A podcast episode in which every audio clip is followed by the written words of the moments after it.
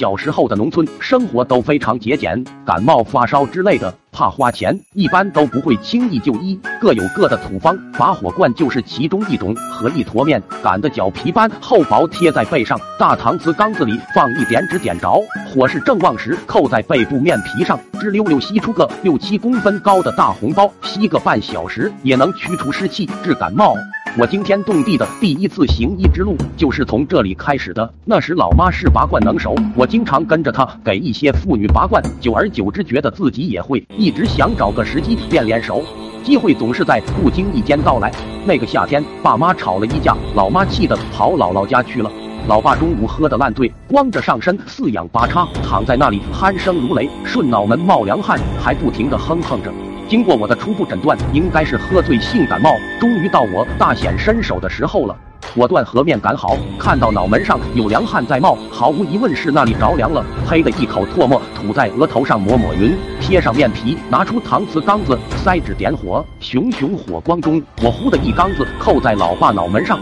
当场吸住，脑门四周皮肤快速的被吸向瓷缸里面，眉毛、嘴角都吸得向上翘，不一会露出了八个牙齿，有点害怕，但随即被伙伴们的掌声鼓舞了，一种质朴的乡村赤脚医生优越感扑面而来。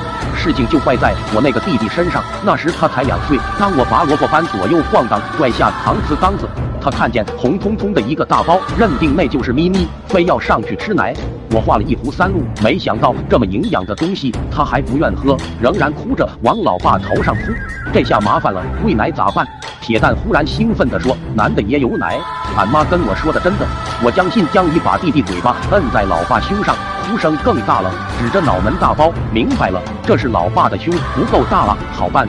我照老爸胸上又贴了块面皮，往瓷缸塞了好多纸，担心纸太多烧不透，还加了点柴油。划了根火柴往里一扔，轰的一声，火苗直往外喷。我瞄准胸部，一下子扣了上去。哎妈，吸得吱吱的，皮肤顿时像塑料见了火，飞速收缩。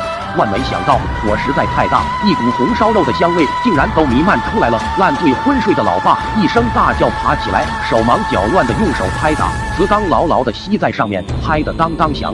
伙伴们一哄而散。我看老爸左右摇晃着瓷缸拔不下来，救父心切，捉住瓷缸用力一扯，我儿子一声巨响，我闪倒在地，一股浓烟混着糊味喷出。不要说什么永远叫不醒一个装睡的人，那是你们手法不到位。老爸当时就完全清醒了，抄起铁锹就来拍我。紧急关头，打仗还得靠亲兄弟。我抓起哇哇哭叫的弟弟，就朝老爸扔了过去。果然被我猜中，他本能的丢了铁锹，接住弟弟抱住。我趁机跑向院子，风驰电掣的跑出大门。功夫这部电影，想必大家都看过。包租婆撵周星驰那场景，和我当时完全是一样样的。我俩玩命的在村子跑了 N 圈，以至于眼神不好的李大爷在门口都大骂起来：“现在女人都这么不要脸吗？”为个孩子连衣服都不穿，后来咱爷俩都跑不动了，我俩拖着沉重的双腿踉跄挪动着，我不敢回头，哀求着爹，您饶我一次吧。老爸喘气如牛回答：别喊我爹，你就是我爹，我爷让我踢一脚算了，多踢的是你孙子爷。这句话倒提醒了我，我赶紧手撑膝盖挪到了爷爷家，果然是卤水点豆腐，一物降一物。爷爷正在听收音机，听完我的话，拎着拐杖就出去了。就听躲在大院外面的老爸在喊：“爹，这次你真的不能再护着他了。他喵的，这小子差点把我给火化了！”噼噼啪啪一通拐拳，老爸开始挪着累瘸的腿跑了。爷爷边追边骂：“天天喝的醉醺醺的，孙子不懂事，给弟弟弄点奶吃，还有错了？咋没把你给烧死？再敢打他，我剥了你的皮！万幸万幸！”一场灭顶之灾这才平息下来。那几天，老爸罕见的在骄阳似火的大夏天穿上了长袖，顶着寿星佬一样的脑袋在干农活。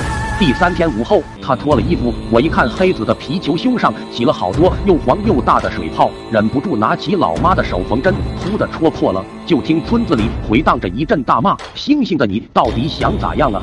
哇哈哈哈哈！剥皮就剥皮吧，今儿我非打死你个狗熊！”